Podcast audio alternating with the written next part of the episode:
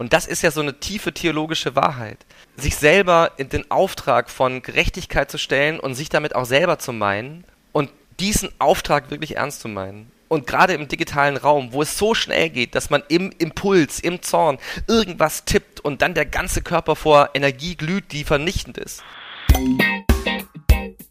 Aber es ist ein täglicher Auftrag, dran zu bleiben und die Frage zu stellen, was fühlst du da? Warum bist du gerade so zornig und wie können wir darüber ein Gespräch führen? Bitte erklär mir das, was du gerade denkst. Ich möchte nicht das Netz missbrauchen, dafür mehr Produkte zu verkaufen. Und habe dann auch wirklich an einem Sonntagnachmittag sehr bewusst die Entscheidung getroffen, diese Route, die kappe ich jetzt und höre da auf. Möchte den digitalen Raum für das Gute und Sinnvolle nutzen und nicht dafür noch einen weiteren Joghurt zu verkaufen.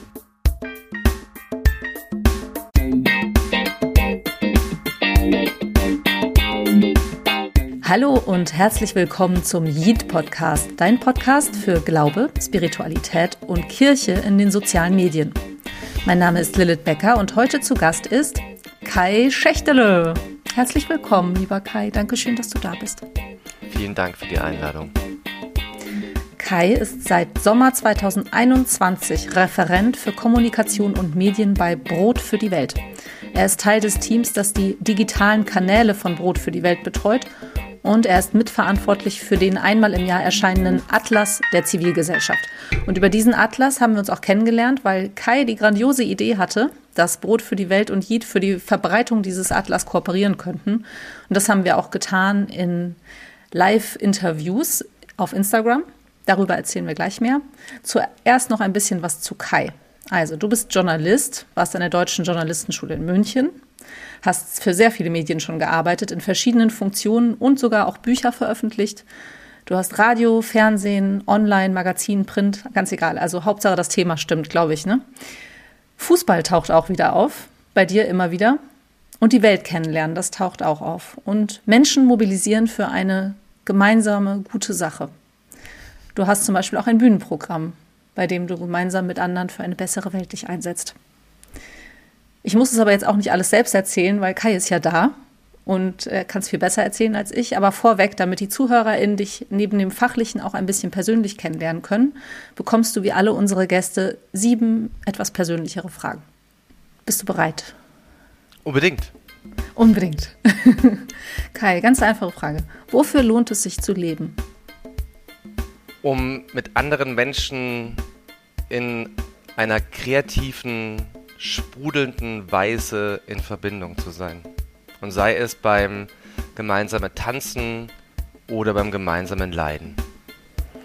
Kreativ sprudelnd, das finde ich schön. Wie arbeitest du am liebsten?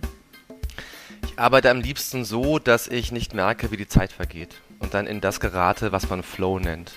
Das geht nicht immer und ist nicht einfach mit dem Gewitter an Geräten und Kanälen in denen wir uns bewegen um uns herum. Aber wenn sich dieser Moment einstellt und sei es nur für fünf Minuten, dann hat man das Gefühl, das Universum öffnet sich. Und man ist nur noch Medium, durch das Inhalt durchsprudelt. Wie sieht für dich ein guter Tag aus? Wann ist es für dich ein guter Tag? Ein guter Tag ist für mich, wenn ich das Gefühl habe, in Einklang mit den Aufgaben, die anstehen, zu leben, wenn ich genug Zeit habe.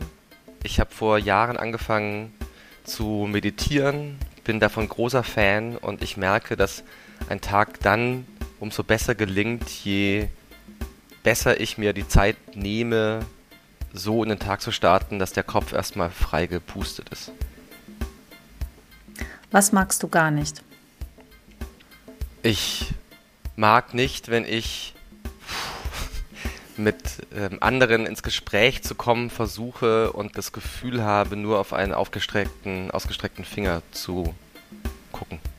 Bin mhm. davon aber auch selber nicht frei und mag das an mir selber auch nicht. Wir sprachen gerade im Vorgespräch darüber, über Menschen, die mit Fingern auf sich zeigen gegenseitig. Was bedeutet dir viel? Mir bedeutet viel, so in dieser Welt zu leben, dass das Maß an Freude, das ich ausgeben kann, die Energie übersteigt, die von mir ausgeht, wenn es mir selber nicht gelingt, in Einklang mit mir zu sein. Welche Fußballregel würdest du gerne ändern? Ich würde am Fußball nichts verändern. Ich würde gerne den grässlichen Kommerz aus der Welt schaffen, der mich inzwischen komplett davon abgebracht hat, Fußball überhaupt noch zu mögen. Oh je, wirklich? So weit ist es gekommen. Ja, ich habe, ich guck, also ich, die nächste Herausforderung wird die EM, weil ich nicht mehr, ich, ich, ich, ich habe keine Freude mehr in diesem Sport. Es, es sprudelt nicht mehr kreativ, wenn du an Fußball denkst. Kein Tanz mehr. Sprudelt gar nichts mehr. Also ich finde das so, mhm. wir waren in Brasilien bei der WM mit einem eigenen Blog, was wir gemacht haben, um von der Welt zu erzählen, die wir wahrnehmen, Demokratie, Liebe, Solidarität, die großen Fragen des Daseins und sind da von Sao Paulo bis Rio gefahren, auf eigene Faust, zu dritt, haben wunderbare Gespräche geführt. Aber was ich da erlebt habe an unmoralischem, grässlichem, rücksichtslosem Gebaren im Interesse von Geld und Macht hat mich so abgeschreckt und abgestoßen, dass ich verwandelt davon zurückgekommen bin. Wow, okay. Darüber könnten wir fast auch sprechen, wahrscheinlich einen ganzen Podcast aufnehmen, aber du hast 45 Minuten Zeit, deswegen machen wir das jetzt nicht. Nächster Podcast. Wie heißt und schmeckt dein Lieblingsessen? Also ich bin ja aus Schwaben, mein Nachname ist Schächtele, ich wohne in Berlin, wie einer von den 50.000 Schwaben, die hier sind und Schwäbinnen und da ist natürlich mein Leibgericht Linsen und Spätzle mit Seidewürstle. Mm. Wobei Seidewürstle und Speck, was da normalerweise drin ist, nicht mehr geht weil ich mir das versagt habe. Aber Linsen und Spätzle ist immer noch mein Leibgericht. Aber vegetarische Würstle würden gehen. Ha, freilich. Ja, freilich. Gut, guck. Das waren schon deine sieben Fragen. Hm. Jetzt kommen wir zu Brot für die Welt. Du bist Referent für Kommunikation und Medien bei Brot für die Welt. Sag doch mal, was das bedeutet, was du da machst so. Brot für die Welt ist ein großes Werk mit 600 Menschen und man verbindet mit Brot für die Welt ja traditionell den Kampf gegen Hunger und das ist ja auch der Gründungskern. Gerade jetzt in der Vorweihnachtszeit wird das wieder relevant werden. Aber es passiert in diesem Haus noch viel mehr. Wir haben in über 100 Ländern Partnerorganisationen von Menschenrechtsverteidigung bis Klimaschutz in einem großen Spektrum überall auf der Welt. Und ich bin hier in diesem Haus gelandet, du hast es gesagt, über den Atlas der Zivilgesellschaft und war selber wirklich, und das hält bis heute an, begeistert darüber, was hier für wichtige, tolle Arbeit passiert auf Feldern, auf denen es jeden Tag darum geht, die Welt zu einem besseren Ort zu machen oder sie davon abzuhalten, zu einem schlechteren zu werden. Und unsere Aufgabe im Kommunikationsreferat ist, auf unterschiedlichen Kanälen dafür zu sorgen, dass Menschen davon etwas mitbekommen, mit dem ersten Zweck, damit sich selber zu empowern und zu verbinden und immer wieder eine Antwort auf die Frage zu finden, was kann ich allein schon gegen diese Krisen da draußen tun? Zuallererst aufhören, allein zu sein und sich mit Ga Gedanken zu ähm, pimpen, die einem dabei helfen, dieser Hilflosigkeit eine konstruktive Lösung entgegenzusetzen und sich damit anderen zu verbinden. Und natürlich hat das bei uns auch den Sinn, Menschen dazu zu animieren, sich auch finanziell an dieser Arbeit zu beteiligen, was für mich auch eine Verbindung ist und deswegen keine unlautere oder unmoralische Angelegenheit wäre, Menschen dazu zu bewegen, ähm, hier zu spenden, weil ich glaube, dass das auch eine Komponente davon ist und sein kann, sich gegen die Krisen da draußen zu stemmen. Mhm. Das machen wir. Und digitale Kanäle, das sind neben den Websites wahrscheinlich, also Twitter habt ihr, also X heißt es ja, Facebook, YouTube, Instagram diversifiziert ihr auch äh, die Zielrichtung dieser Kanäle oder haben die alle den gleichen, ähm, das gleiche Ziel? Also jeweils dort soll man sich verbinden können mit der Kernidee von Brot für die Welt, mit dem guten Zweck, die Welt besser zu hinterlassen, als sie jetzt ist und dann darin Gemeinschaft zu finden? Und oder wie unterscheiden sich diese Ausspielwege? Naja, also bei Twitter und heute X äh, ist das Profil politisch. Das heißt, da agieren wir vor allem mit politischen Inhalten. Fragen uns natürlich auch, wie viel Zukunft X noch für uns hat in dieser inzwischen hochtoxischen Umgebung. Also ich habe mich zum Beispiel vor einem Jahr aus Twitter zurückgezogen und merke, dass mir das einfach persönlich sowohl mit der mentalen Gesundheit als auch mit der intellektuellen, wenn man so will, sehr gut tut. Bei Instagram ist unsere Zielsetzung, ein jüngeres Publikum zu gewinnen und mit dafür sowohl ästhetisch als auch inhaltlich aufbereiteten Inhalten in Posts, aber auch in Live-Gesprächen zu zeigen, dass Boot für die Welt wirklich auch ein moderner Laden ist, der genau an diesen Krisen unserer Zeit gerade arbeitet und da Ideen, Angebote, Zorn einerseits und Inspiration andererseits liefern kann. Und ähm, bei, bei, Facebook geht es eher darum, Gemeinschaften zu stiften und YouTube ist halt der Kanal, wo ähm, Videoinhalte stattfinden. Als wenig überraschend. Wie ist es für euch, bist für dich? Bist du zufrieden mit diesem Portfolio? Und äh, was habt ihr bisher so, genau, also was habt ihr bisher ganz gut gemacht, würdest du sagen, und wo ist noch Potenzial? Man kann das ja nicht so allgemein beantworten. Also Social Media ist ja eine tägliche Herausforderung für uns alle. Und ähm, ich mache meine Zufriedenheit, auch so meine persönliche in der Arbeit, die ich hier mache, daran fest, wann und wo gelingt es, Menschen zu erreichen. Wie kommen Menschen mit uns ins Gespräch? Wo entstehen Impulse, bei denen man das Gefühl hat, da ist jetzt eine Flasche positive Energie in den digitalen Raum gestellt worden und Leute haben sich davon kleine Schlucke genommen und gehen mit einem anderen ähm, Eindruck wieder raus. Und da, da finde ich, sind wir auf einem guten Weg, aber das ist halt eine Herausforderung, die uns jeden Tag begleitet. Wir sind jetzt auch nicht das größte Team der Welt, mit dem wir das machen. Also wir könnten da locker paar Leute mehr äh, beschäftigen, die sich auch nicht langweilen würden. Das heißt, das ist auch schon immer ein ganz schöner Tanz, das gut hinzubekommen mit den Ressourcen, die wir haben. Aber damit sind wir auch nicht allein. Das ist auch kein böser Wille, uns die nicht zu geben, sondern das ist die Welt, in der wir uns gerade bewegen, auch hier bei Brot für die Welt. Und gemessen an dem, was wir haben und einsetzen können, finde ich, kriegen wir das gut hin, wohlwissend, und das wissen wir selber, dass es natürlich besser, größer und mehr geht. Aber das ist das, was wir anbieten können die Flasche positive Energie in den digitalen Raum stellen. Das bietet ihr an? Ja, das ist meine Metapher. Hoch die Tassen. Und wie sieht es aus, ihr als Team? Also, da habt ihr ja ein Schicksal, was viele kirchliche Einrichtungen haben oder auch die Landeskirchen. Also, Social Media Redakteure sind oft relativ einsam. es sind viele Ein-Personen-Shows auch ne, in den Landeskirchen, so wie wir das hören und auch in Kirchenkreisen. Deswegen machen wir auch diesen Podcast, dass wir voneinander lernen können, wie wir das gut hinkriegen. Was würdest du sagen, was macht ihr als Team besonders gut, dass euch das gelingt, immer wieder ab und zu mal eine Flasche positive Energie reinzustellen? Und dass die Leute was mitnehmen, in, ins Gespräch zu kommen. Was hilft euch da?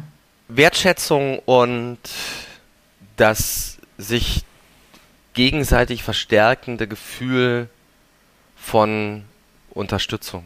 Also gerade in Konstellationen, in denen Menschen am Anschlag arbeiten, und das ist schon immer wieder so, ist es ja nicht hilfreich, wenn man sich gegenseitig noch unter Stress setzt. Und unter Stress verengt sich der Blick, unter Stress verkleben die Synapsen und man agiert nur noch so unter Strom und da kann nichts Gutes dabei entstehen.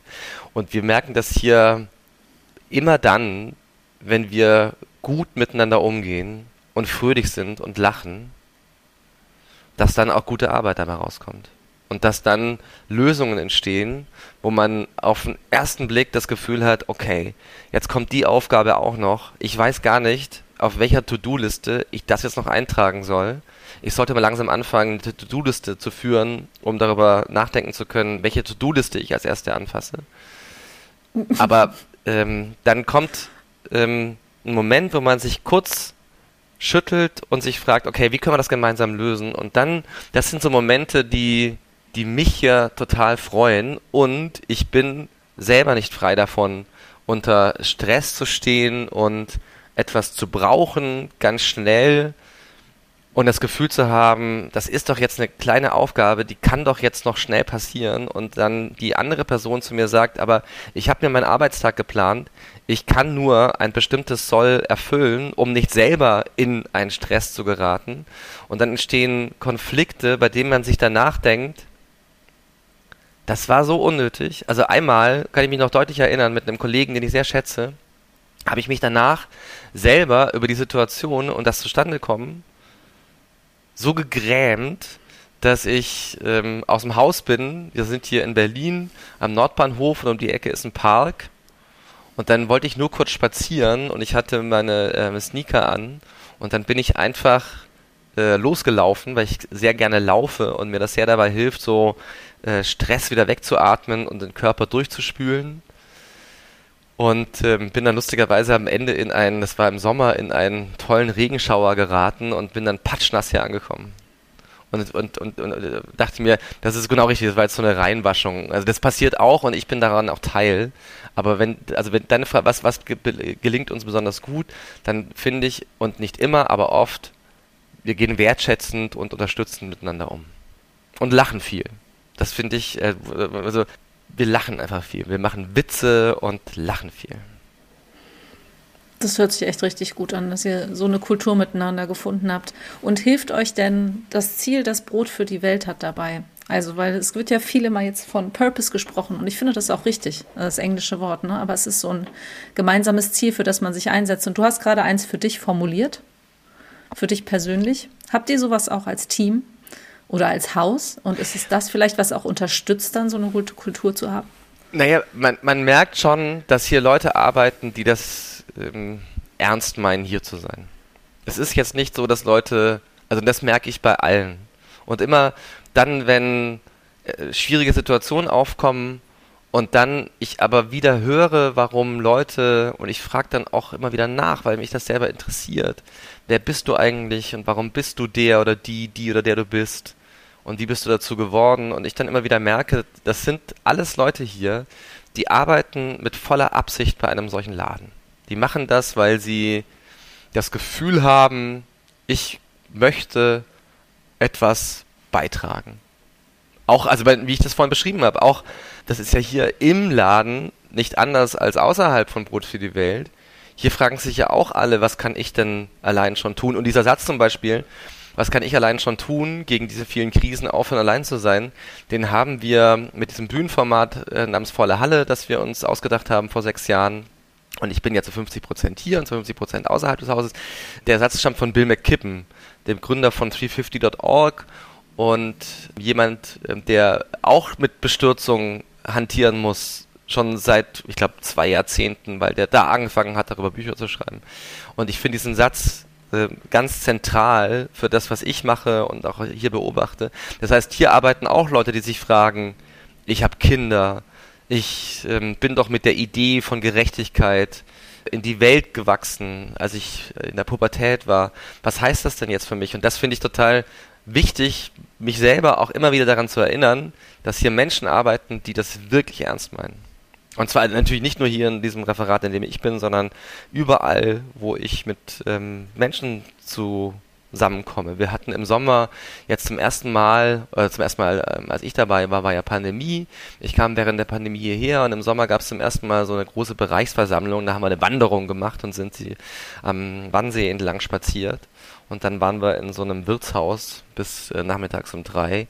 Und überall, wo ich mich an den Tisch gesetzt habe, hatte ich mit Leuten zu tun, wo ich dachte, siehste, da entsteht so ein kleiner goldener Schimmer, so ein Glanz davon, was Menschen so in ihrem Herzen haben und warum die hier arbeiten. Und ich finde das wichtig.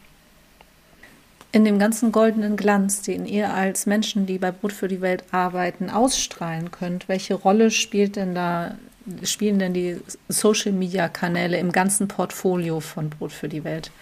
Was haben die für ein Ziel? Also du hast jetzt vorhin mal gesagt, positive Gedanken in die Welt bringen, mit Menschen ins Gespräch kommen. Würdest du sagen, das ist es so im Wesentlichen?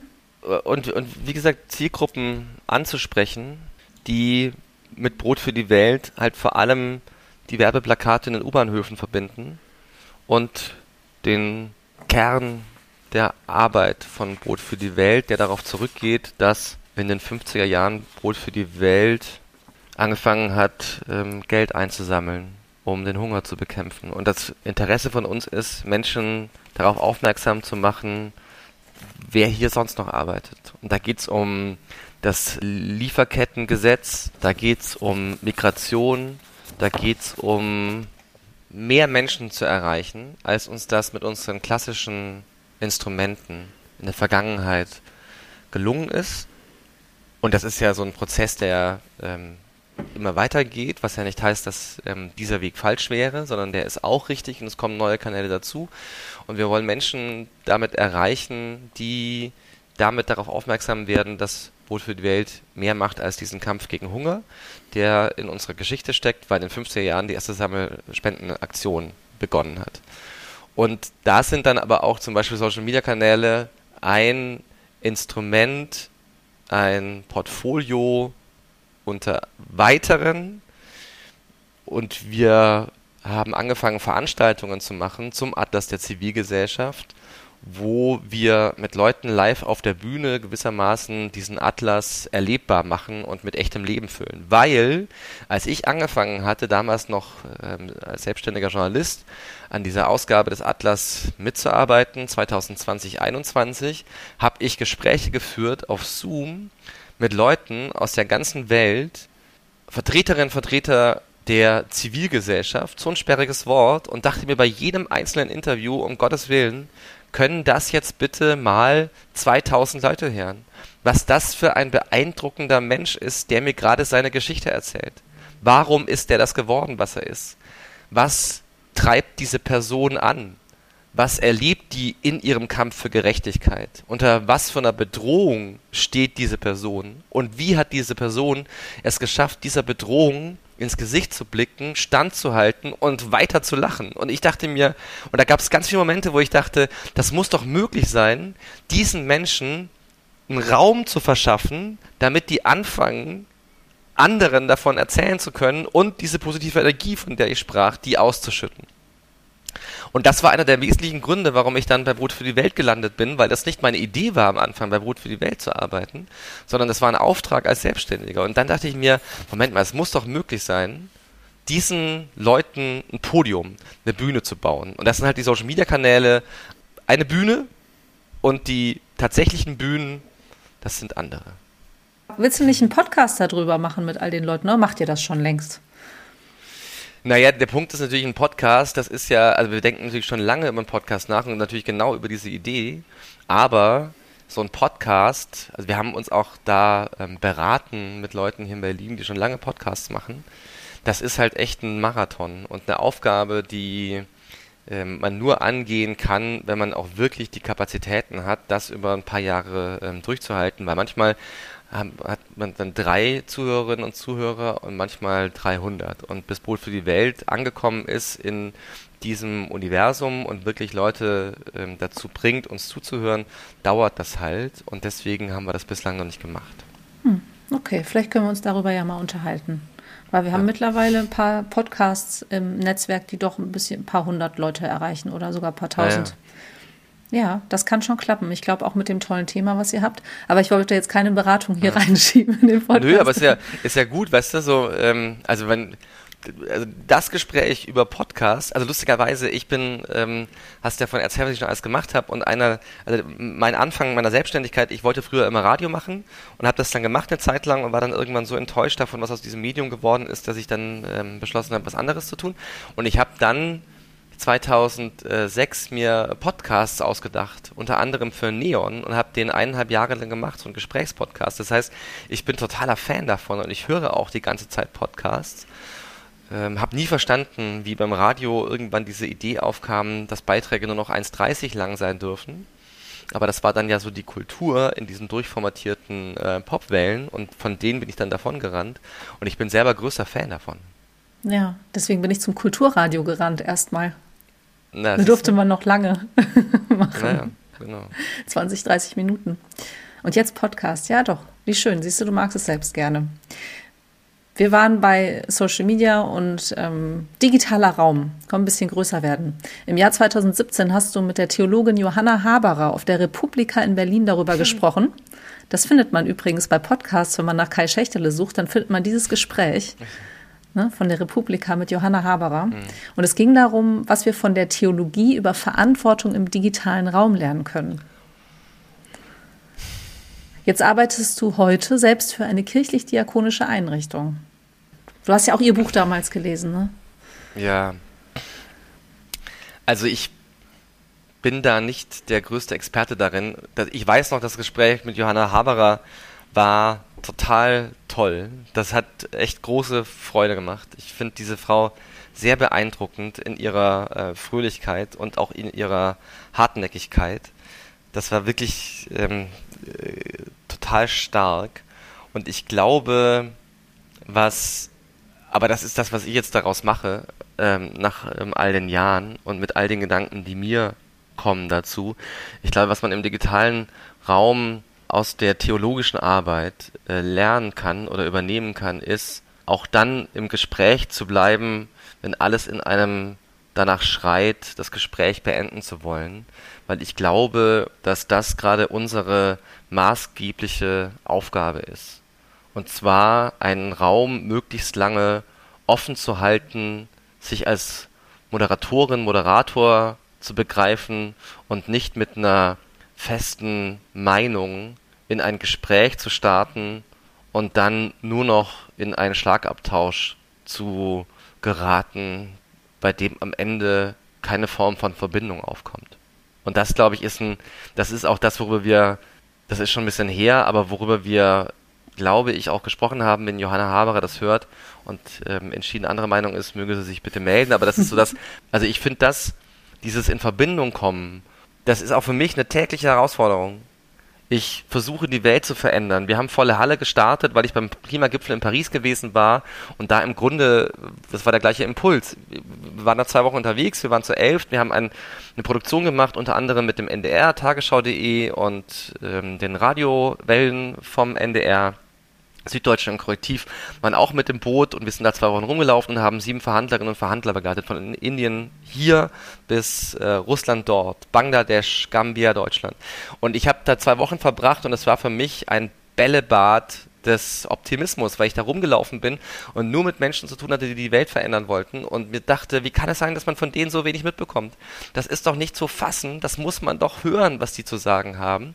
Und natürlich bin ich wirklich oft bestürzt darüber, wie wenig es uns allen gelingt, Menschen da draußen zu vermitteln, welches Maß an Verantwortung gerade bei uns auf dem Tisch liegt gegenüber Menschen aus dem globalen Süden, die auf eine Weise unter den Folgen unseres Lebensstils, der sich über Jahrzehnte und Jahrhunderte aufgebaut hat, leiden, dass ich es kaum ertragen kann. Und ich finde es manchmal so schwer und so hart, und es gelingt mir auch oft nicht, auch bei volle Halle. Wir machen da Aufführungen und dann kommen Leute zu uns und sagen, wie? Also ihr steht da jetzt oben und predigt darunter und wollt uns erklären, wie die Welt zu laufen hat, weil ihr euch für die besseren Menschen haltet. Und ich denke mir, das ist doch nicht zu glauben. Ich habe doch nur versucht, meiner Bestürzung Raum zu schaffen und Impulse dafür zu schaffen, wie es besser gehen kann. Wir nennen uns volle Halle die Show für neuen Mut.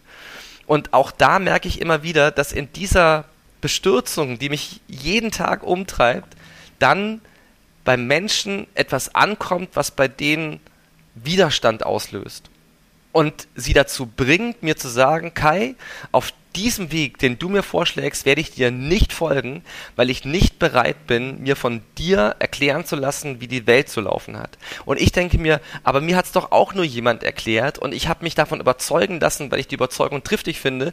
Und ich bin doch auch nur ein Vermittler einer Wahrheit, die ich gelernt habe. Und wenn wir Gerechtigkeit ernst meinen, dann müssen wir uns doch gemeinsam darauf einlassen, dieser Vorstellung, wenn wir uns ja verpflichtet fühlen, Leben zu geben. So, und das also lange Antwort. auf deine Frage. Ich glaube, was man von der Theologie dringend übernehmen kann und muss, ist die Bereitschaft, innezuhalten und zu sagen, ich sehe dich, ich höre dich, es fällt mir gerade total schwer und kostet mich große Überwindung, nicht zu urteilen, nicht zu bewerten. Ich möchte, so gut ich kann, einen Raum gemeinsam mit dir halten, damit wir im Gespräch sein können. Erstmal ins Gespräch kommen und dann sein können.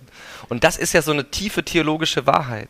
Sich selber in den Auftrag von Gerechtigkeit zu stellen und sich damit auch selber zu meinen und diesen Auftrag wirklich ernst zu meinen. Und gerade im digitalen Raum, wo es so schnell geht, dass man im Impuls, im Zorn irgendwas tippt und dann der ganze Körper vor Energie glüht, die vernichtend ist. Das, glaube ich, ist das, was man von der Kirche in einer schönen Weise lernen kann. Und ich versuche mich jeden Tag daran zu halten. das ist so schön und so eine große Herausforderung. Und wenn Leute das nicht können, dann haben sie diesen Moment vielleicht gerade nicht geschafft, ne? das zuzulassen.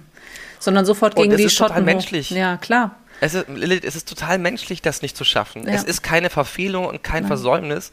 Es ist mit unserer Geschichte, die wir alle mit uns haben, mit unseren komplexen Erfahrungen, die wir gemacht haben, mit den Schmerzen, mit denen wir groß geworden sind, mit dem Leiden, das in uns ist, mit der Empathie, die wir in uns haben, die dann aber dazu führt, dass ganz viel Leid in einen eintröpfelt und man überhaupt hm. nicht mehr klarkommt. Und man muss sich dann, das ist und ich muss mir da selber oft sagen, es ist nicht schlimm, daran zu scheitern. Man ist dann nicht falsch.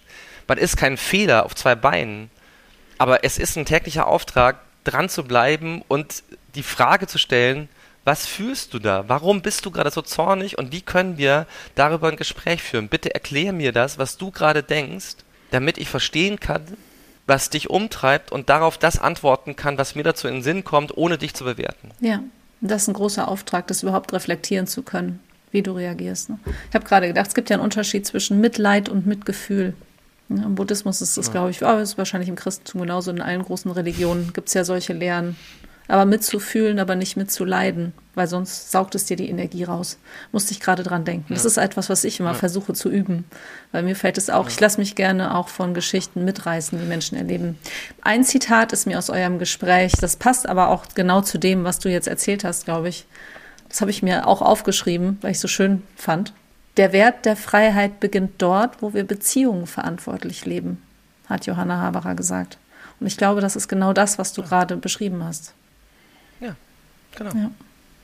Genau. Es gibt auch den schönen, kurzer Exkurs. Ich hatte ähm, Geburtstag und ich habe Freunde eingeladen und Freundinnen mir zum Geburtstag vor allem oder uns allen Zitate zu schenken. Und daraus wird ein Poesiealbum des Optimismus und ähm, es waren ganz viele Menschen da und zehn wurden so per Los ausgewählt und die haben vorgetragen und alle anderen habe ich eingesammelt und ähm, jetzt wird daraus mein eigenes Poesiealbum des Optimismus und alle bekommen eine Ausgabe davon und wenn es Leute zuhören und sagen, das möchte ich auch haben, dann meldet euch, bekommt ihr auch eine, weil das wird das schönste Buch das der Welt, das war so toll, was sie alle zusammengetragen haben und eine Freundin hat mir, die nicht da sein konnte, ein Zitat von Viktor Frankl geschickt. Von Anne stammt das. Und das heißt, zwischen Reiz und Reaktion gibt es einen Raum. In diesem Raum haben wir die Freiheit und die Macht, unsere Reaktion zu wählen. In unserer Reaktion liegen unser Wachstum und unsere Freiheit. Und das ist der Auftrag, das ist die Aufgabe, diesen Raum zu halten und nach Möglichkeit größer zu machen und alles daran zu setzen, sich selbst davon abzuhalten, den zuzuziehen. Amen. Ja, genau. Ja. Siehst du, den Teil Aktivismus hatte ich eigentlich hier erst als dritten Teil auf meinem Zettel stehen, aber ähm, das, wir sind jetzt eigentlich noch beim Thema digitaler Raum. Deswegen kommt diese Frage jetzt, ich, ich stelle die jetzt einfach mal, ne, dann ein bisschen unvermittelt. Und dann, das ist schön, alles, was du erzählst. Deswegen, und ach so, ich hätte gern so ein Poesiealbum, das gefällt mir sehr, wenn es das schönste Buch der Welt ist. Ja. ja. Ich glaube schon. Also es war, das war echt, da kam so viel Tolles zusammen. Von Songzitaten, Gedichte, selbstgeschriebenes. Es war, es war wirklich ganz, ganz bezaubernd. Du hast als freier Journalist eine Agentur für digitales Geschichtenerzählen gegründet. Mhm, so habt ihr euch genannt. Was ist der digitale Raum für dich ganz persönlich für ein Ort? Also wir haben das gegründet, das war eine Idee. Das war in der Zeit, in der sehr viele freie Journalistinnen und Journalisten gesagt haben, wir emanzipieren uns von den Verlagsstrukturen und machen das auf eigene Faust. Und unsere Idee war, eine, ähm, wir nannten das Agentur, ähm, zu etablieren. Das lag daran, dass wir 2010 in Südafrika bei der WM waren und da zu zweit von Kapstadt bis Johannesburg gefahren sind und genau das gemacht haben, was wir in Brasilien auch gemacht haben, nämlich über die Liebe, die Demokratie und das Zusammenleben von Menschen zu berichten, wenn wir mit dem Flirt-Trick Fußball-WM uns irgendwo hinstellen sagen, wer bist du eigentlich? Und wurden danach mit dem Grimme Online Award äh, nominiert, haben den nicht gewonnen, aber das war so der, der, der Anfang zu sagen, okay, wenn das jetzt passiert ist, wir gehen mit zwei Leuten in ein Auto und machen das komplett auf eigene Faust und laden Leute während der Reise ein, uns Geld zu geben. Und das geht noch gut und wir kriegen die Nominierung, dann werden wir jetzt eine Agentur. Und haben gemerkt, dass das nicht geht, weil wir anders Gefühl hatten, wir haben schön geklöppelte Teppiche und Leute sagen zu uns, ey, die Teppiche sind total super, die mögen wir richtig gern. Ach so, nee, ihr wollt dafür, äh, Moment, wie heißt das, Geld? Nee, Geld geht nicht. Und dann haben wir irgendwann gemerkt, dass das einfach nicht funktioniert und haben echt jahrelang gestrampelt. Ähm, das führte uns dann nach Brasilien und das führte uns dann ein Jahr später nach Paris, weil wir dann gesagt haben, diese Idee, alle äh, Journalisten und Journalisten gucken in die eine Richtung, wir drehen die Kamera um 180 Grad und gucken, was da zum Vorschein kommt. Die übertragen wir jetzt auf eine andere Sphäre und reisen damit nach Paris. Dann waren wir schon zu Elft und der NDR war Partner und so weiter. So war dann die und, und der Paris-Klimagipfel hat mein Leben und Denken dann komplett über den Haufen geworfen und seitdem mache ich das, was ich heute mache. Und der digitale Raum für mich ist einer, in dem, wenn es gut geht, halt genau solche Verbindungen gelingen. Und das war in Südafrika auch so. Da haben wir dann Leute eingeladen, ihr könnt uns live während der Reise Geld spenden. Und zwar im Sinne eines Honorars. Spendet uns nicht Geld, sondern sagt uns, was euch unsere Arbeit wert ist und zahlt uns dafür einen Betrag. Und dann hat ein Junge drei Euro überwiesen und sagte, ich gebe euch mein Taschengeld für diese Woche. Und ich mhm. dachte mir, wie toll ist das? Was ist das für eine tolle Verbindung, die zu diesem Menschen entsteht, weil der uns auf dieser Reise begleitet. Wir sind Teil einer gemeinsamen Gemeinschaft, die im digitalen Raum beginnt, aber weit darüber hinaus streut. Und er möchte uns dafür eine Anerkennung in Form von drei Euro geben. Wie toll ist das? Und das ist der gelingende digitale Raum für mich, wenn es gelingt, Verbindungen aufzubauen, die Bestand haben, über den Moment hinaus. Das ist das, was dann geht. Hast du darüber also auch Gleichgesinnte gefunden?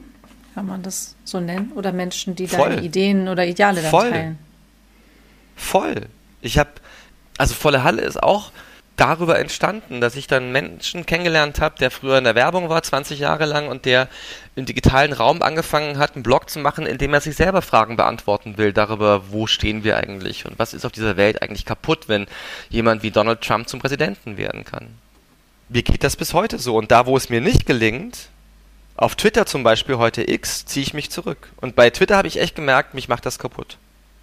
Mich macht Twitter kaputt. So viel unangenehme Energie, die mir da jeden Tag entgegenschwappt. So viel Überheblichkeit, so viel Zorn, so viel Besserwisserei. Man macht Twitter auf oder jetzt X und hat sofort so einen Knoten im Bauch. Den muss man sich erstmal bewusst machen, um zu sehen, was da in einem eigentlich geschieht, sowohl intellektuell als auch körperlich, wenn man sich auf diese Welt einlässt. Und dann habe ich mich daraus zurückgezogen, weil ich gemerkt habe, kriege ich nicht hin. Mhm. Kriege ich nicht hin höre ich auf. Deswegen, da wo es nicht gelingt, ziehe ich mich zurück. Also du guckst, wo die positive Energie herfließt. Ja. Und da gehst du hin. Ja. ja. In einem Artikel über Snapchat aus dem Jahr 2015, das war, glaube ich, deine Neo-Zeit, hast du geschrieben, wenn man etwas über das Leben im Netz lernen möchte, fragt man am besten die Jungen. Gilt das für dich immer noch? Ja. Also nicht nur. Also Instagram zum Beispiel das habe ich mir langsam äh, äh, erarbeitet und ich finde das, also ich merke auch, äh, äh, es gibt zum Beispiel eine Frau aus Hamburg, die heißt Anastasia Umrig, die ich total schätze, die auch ähm, Bücher darüber schreibt. Du hast ein Problem, herzlichen Glückwunsch, das ist die Lösung glaube, das ist nicht genau der Titel, aber sinngemäß. Und die habe ich mal, ich kenne die, weil ich in der Welt außerhalb von Brot für die Welt auch noch an einem Magazin mitarbeite, in einem sehr tollen Team, das heißt 2050, was so eine Art Neon für die Weltrettung ähm, äh, ist oder für die Generation Weltrettung. Das macht der Burda Verlag und erscheint einmal ähm, im halben Jahr. Und da haben wir Anastasia, einen ähm, Beirat, der uns in der Arbeit begleitet. Anastasia gehört dazu. Und die kurzum, die hat im Frühsommer bei äh, Instagram ein Insta Live gemacht und ich dachte mir, mir, ach, das ist ja interessant, habe ich noch nie gesehen, der höre ich mal zu. Und dann saß die da in Hamburg in ihrer Wohnung und hat angefangen zu erzählen. Und ich saß eineinhalb Stunden vor meinem Telefon und habe der zugehört und war mit ihr in Verbindung und dachte mir, wie toll ist das, was die mir erzählt, darüber, wie man mit Herausforderungen und Problemen umgeht, die einem über den Kopf zu wachsen drohen. Insofern, es sind nicht nur die Jungen und Snapchat zum Beispiel, das war in einer Zeit, in der ich selber überlegt habe, was mache ich denn jetzt eigentlich mit mir und den vielen Kanälen und ähm, mache ich jetzt, was weiß ich, Content Marketing, was ja so ein Buzzword war. Allen, die das nicht kennen, sei gesagt, das war und ist die Idee, mit Inhalten im Netz Marketing zu machen. Und ich habe mir überlegt, ist das jetzt ein Weg für mich, dass ich jetzt mit meinen journalistischen Fähigkeiten anfange, Marketing zu machen und habe da wirklich länger überlegt und in der Zeit ging es auch darum, über Snapchat nachzudenken und habe dann irgendwann gemerkt, ich möchte das nicht. Ich, mö ich, möchte nicht das Netz missbrauchen, dafür mehr Produkte zu verkaufen von irgendwas. Mir fällt das schwer.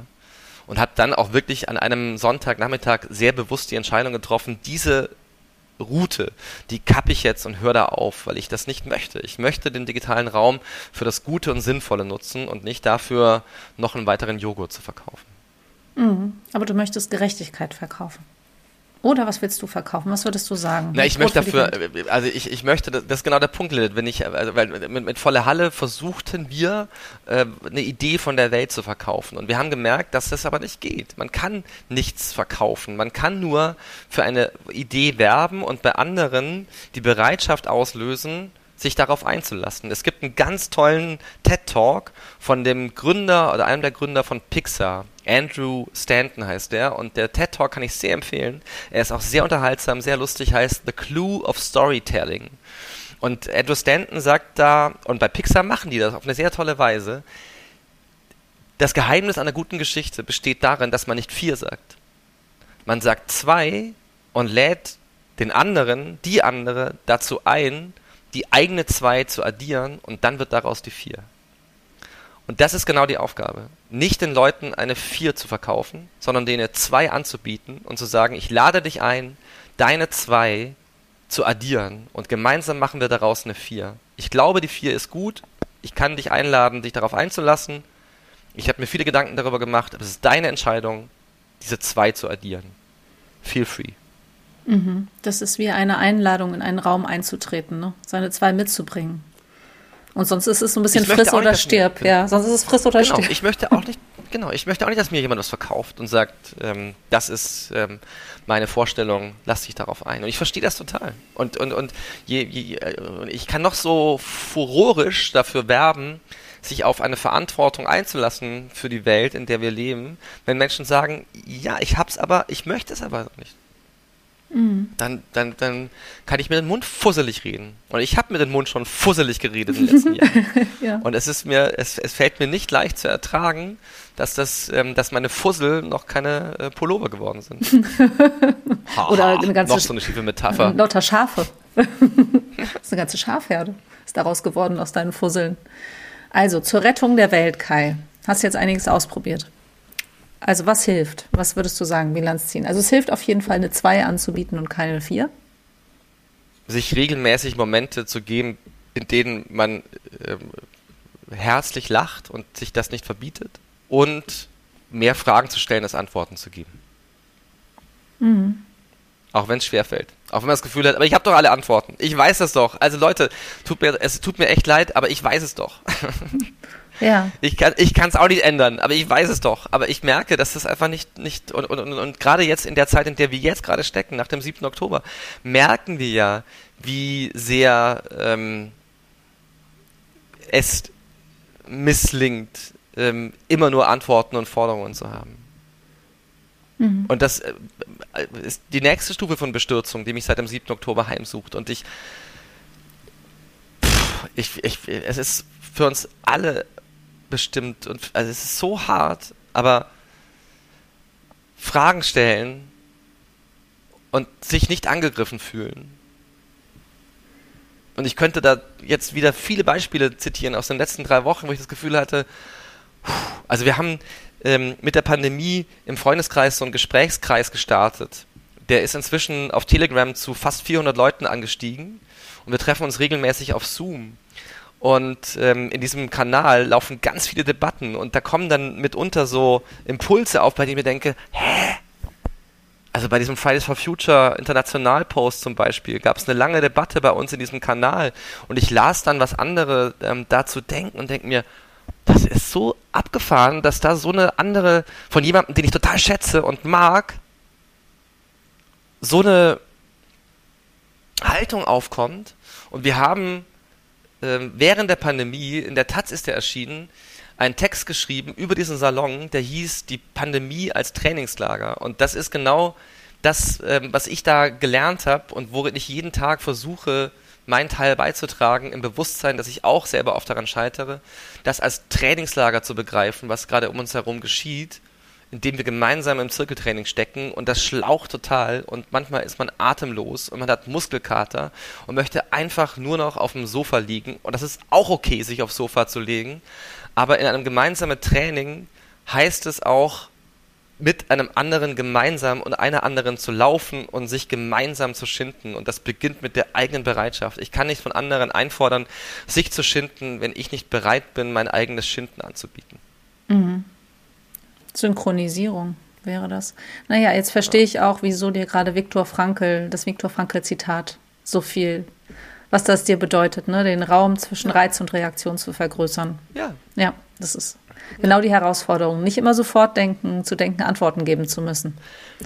Und ähm, dazu noch ein Gedanke. Es gibt ein sehr tolles Buch von Daniel Kahnemann, Schnelles Denken, Langsames Denken. Der hat über Jahrzehnte unser Bewusstsein erforscht und hat dann irgendwann herausgefunden, der ist es, glaube ich, in den 90ern, dass wir zwei verschiedene Arten haben zu denken, das schnelle Denken, ähm, unsere Intuition, unsere Bedürfnisse, unsere Affekte, unsere Gefühle und die langsame Art zu denken ist unsere Vernunft, unsere Begabung, Wissen einzusammeln und zu bewerten und sich daraus eine Meinung zu bilden. Und er hat selber nachgewiesen in Jahrzehnten ganz toller Forschung, die man sich in diesem Buch angucken kann. Und es macht total Spaß, darin zu blättern hat selber herausge äh, hat herausgefunden, dass unser schnelles Denken immer schneller ist als das langsame, immer früher ansetzt und wir oft nur noch auf der Grundlage von Gefühlen agieren, ohne uns das bewusst zu machen. Und Kahnemann schreibt selber in diesem Buch, Leute, ich will euch nur eins sagen, macht euch keine Illusionen. Ich arbeite seit Jahrzehnten an dieser Forschung. Glaubt nicht, dass ich frei davon bin, selber immer wieder in die Falle zu tappen, die das Bewusstsein mir stellt. Und du liest das so und denkst dir, okay, wenn jemand, der das so weit erforscht hat, selber sagt, ich bin nicht frei davon, darf man auch mit sich selber liebevoll umgehen. Mhm. Ja, ja, genau. Das, und deswegen steckt auch so viel Weisheit in, ich gebe dir eine 2, weil damit immer noch Raum für Entwicklung ja. übrig bleibt. Ne? Und zu ja. sagen, nee, du musst nicht gleich eine 4 sein. Ja. keiner muss eine 4 sein. Und es mag auch keiner, wenn er eine 4 angeboten bekommt im Gegenzug. Ne? Deswegen, wer mag schon, weißt wenn das, jemand also, wirklich perfekt ist, was wollen wir denn da uns noch abgucken. Und du sagst Raum für Entwicklung und das ist doch genau das, worum es geht. Nämlich, also weil, weißt du, Brot für die Welt ist ein Entwicklungshilfswerk, aber eigentlich ist Brot für die Welt ein Entwicklungshilfswerk genau an diesem Punkt. Raum für Entwicklung anzubieten. Und zwar Raum für eigene Entwicklung. Und das beginnt ganz klein in dem Verhältnis zwischen dir und mir und endet ganz groß bei uns in der Zusammenarbeit mit Partnern. Gute Freunde von mir haben mal den Satz formuliert, Veränderung beginnt in dem Raum zwischen dir und mir. Und das begleitet mich bis heute, weil ich das so schlau finde. Und genau in diesem Raum Entwicklung möglich zu machen und sich selber als Teil von Entwicklung zu begreifen und sich selber auch in die Verantwortung zu stellen und sich selber zu hinterfragen und auch da, wo es schmerzhaft wird, zu sagen, ich bin bereit, meinem eigenen Auftrag zu folgen. Und ähm, ich lese gerade ein Buch, noch eine Empfehlung, Radikaler Universalismus von Omri Böhm, einem israelisch-deutschen Philosophen. Und da beschreibt er zum Beispiel am Beispiel von Martin Luther King, wie der ähm, seinem eigenen Auftrag von Gerechtigkeit gerecht geworden ist, obwohl er wusste, er wird davon von seiner eigenen Gruppe verurteilt. Aber der sagte, wir können doch nicht Gerechtigkeit einfordern und uns in dem Moment, wo wir uns selber in diesen Auftrag stellen müssten, sagen, ach so, nee, da entscheiden wir aber genau anders. Und davon gibt es halt so viele Beispiele. Äh, mir fällt noch ein, der Film Invictus über die Rugby-WM 96 in Südafrika, wo man Mandela begleitet, gespielt von Morgan Freeman, wie er diese Rugby-WM als Moment der Versöhnung begriffen hat und genau das sagt. Wir können jetzt nicht anfangen, nur noch von anderen Veränderungen einzufordern. Wir müssen uns darin involvieren. Ganz toller Film. Mit dem Raum finde ich gerade ganz schön, ne? weil wenn man sich die Köpfe gegenseitig einrennt, dann ist nicht mehr viel Platz dazwischen. Ja, ja. Kai, zwei Fragen noch und dann ja. entlasse ich dich. Und zwar zwei Fragen, unsere Standardfragen, die alle unsere Gäste ja. bekommen. Wenn du schon mal gehört hast, den Podcast, dann kennst du sie schon. Sonst jetzt, Achtung, die erste wäre der Hashtag digitale Kirche. Was bedeutet das? Ja, für mich bedeutet digitale Kirche genau das, was wir von ähm, so wortreich und toll besprochen haben, nämlich die Ideen, Ideale, Prinzipien von Glaube und Theologie in das eigene Denken zu integrieren und auch im digitalen Raum denen zu folgen, die das tun. Also wir haben ja gemeinsam mit euch diese ähm, Talks gemacht zum Atlas der Zivilgesellschaft und die Idee war ja immer, mit Menschen aus eurem Netzwerk, Menschen aus unserem Netzwerk zusammenzubringen und es gibt ganz viele tolle Pastorinnen und pa äh, Pastoren, Pfarrerinnen und Pfarrer, die auch im digitalen Raum wirken und das waren so tolle Gespräche und wir haben ja noch eins offen mit denen, das war ganz, ganz toll. Und das ist für mich digitale Kirche. Dankeschön. Die zweite Frage, wenn du eine Bühne hättest, hm, hast du ja schon mal gehabt, ne? Jetzt bekommst du wieder eine Bühne und du darfst dir aussuchen, wer dein Publikum ist und worüber du sprichst. Worüber würdest du sprechen, vor welchem Publikum? Also das ist das, was wir mit voller Halle jetzt vorhaben. Und das ist genau das, was wir jetzt machen wollen. Und wir haben uns vorgenommen, das ist das, ähm, dem äh, verschreiben wir uns und wir machen nichts anderes mehr. Ich möchte mit den Menschen in einem Raum sein und denen meine Geschichte erzählen, mit der genau äh, Idee, ähm, über die wir gesprochen haben. Ich möchte eine 2 anbieten und zwar möchte ich mit denen auf der, äh, in einem Raum sein, die heute zum Beispiel die AfD wählen. Ich möchte mit denen in einem Raum sein, die sagen, ähm, pass mal auf, du ähm, äh, Vegetarier, Fuzzi, ich lasse mir von dir mein Fleisch nicht wegnehmen. Ich möchte mit denen in einem Raum sein und eine Erzählung finden, bei der wir gemeinsam auch mal lachen können und so weit gemeinsam kommen bei der Berechnung einer 4, wie es uns möglich ist ich bin auch total gerne, wir hatten jetzt mit voller Halle Aufführungen, gerade jetzt im Sommer in Erlangen, wir waren in Röbel an der Müritz und das war total toll, weil da Leute vor uns saßen, ähm, die toll fanden, was wir machen, aber es gab auch Leute, die uns wirklich harsch abgelehnt haben und ähm, zum Beispiel nach einer Viertelstunde gegangen sind, was ganz schön hart ist, wenn man sich so ein Programm überlegt und nach einer Viertelstunde stehen Leute auf und gehen einfach raus. Ähm, ich bin freue mich über alle, die kommen, aber ähm, wir haben uns damals zur Aufgabe gemacht, wir wollen mit denen ins Gespräch kommen, die sich diesem Wandel äh, nicht verpflichtet fühlen, die damit ein Unbehagen haben und möchten die zum Gespräch einladen. Und wir haben jetzt nach sechs Jahren volle Halle gemerkt, ähm, wie es gehen kann und dem Weg wollen wir jetzt folgen. Das ist das, was ich, ähm, was, was, was ich möchte und auch, also bei, bei Brot für die Welt, letzte Anekdote, ähm, hat sich im Sommer jemand gemeldet, der wüst über eine Anzeige von Brot für die Welt geschimpft hat und das als Geldverschwendung angesehen hat und fragte, ob noch alle Tassen im Schrank haben, mit seinem Geld so verantwortungslos umzugehen. Und wir hatten, ähm, und ich habe dann darauf geantwortet, es entstand über Tage ein total liebevoller E-Mail-Verkehr. Hat, hat total Spaß gemacht. Ruhig zu bleiben, zu antworten, unsere Motive zu erklären. das, und ganz toll. Und, und, und, und ich glaube, diese, ähm, die, dieser Herr war etwas überrascht, dass da ähm, so eine Antwort kam und hat dann darauf reagiert und wieder widersprochen und ich habe dann darauf geantwortet und so ging das. Das war ganz, ganz toll. Hat mir total Spaß gemacht. Wie schön, dass du den Mut hattest, das anzuhören und dich darauf einzulassen. Das hat ihn überrascht, ne? Das ist dann. Ich glaube auch, aber das, äh, ich, ich für, mich, für mich ist das wirklich ähm, eine Essenz des Daseins. Das ist eine Musterunterbrechung gewesen. Er hat wahrscheinlich mit Gegenwehr gerechnet. Ja. Deswegen. Ja, klar.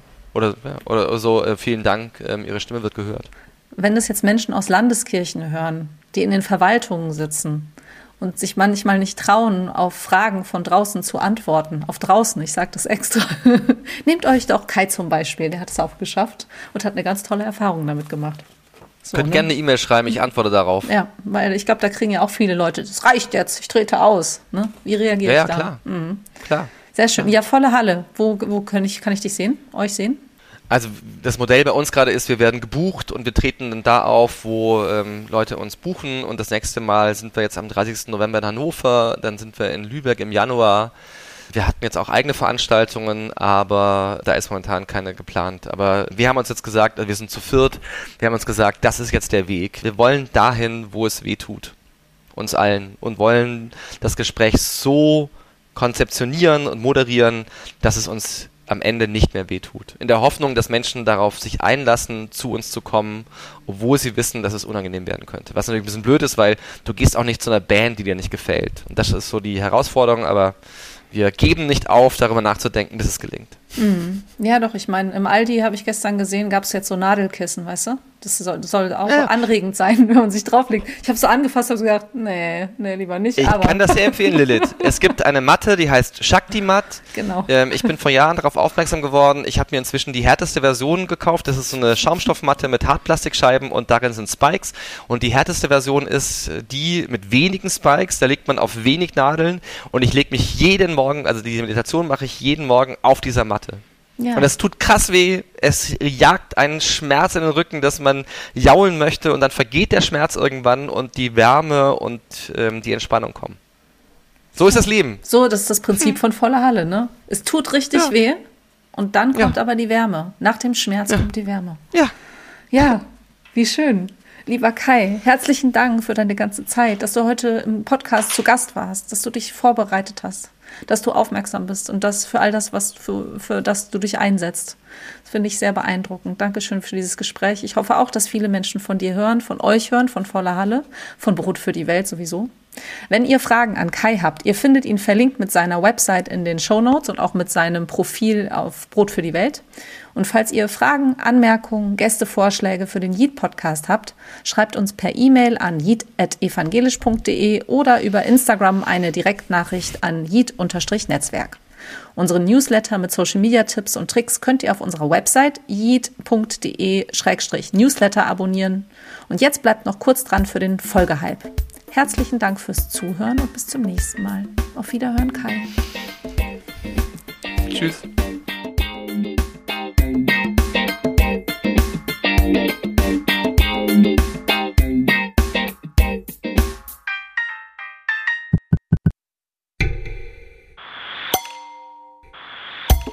Folge Hype, Hype, Hype, Hype, Hype, Hi, ich bin Lisa, Lisa Quarch. Ich habe einen Instagram-Account, mit, wo ich einfach von mir erzähle und ich habe auch noch einen Projekt-Account. Das ist der Faith Power Account. Da sind wir auf Instagram, da auf TikTok und da machen wir immer ganz, ganz unterschiedliche Themen, die wir hoffen gesellschaftlich relevant sind und schauen da aus ganz vielen christlichen Perspektiven drauf. Und was ich richtig, richtig toll finde, ist der More Than Gossip Instagram-Account. Das ist ähm, eine Person, Gisem, und die erzählt immer davon, was sie gerade so in der Popkultur spannend findet und ordnet das dann aber immer so ein bisschen medienkritisch ein oder schaut dort, was wir vielleicht als Gesellschaft von der Popkultur lernen können und das finde ich richtig cool.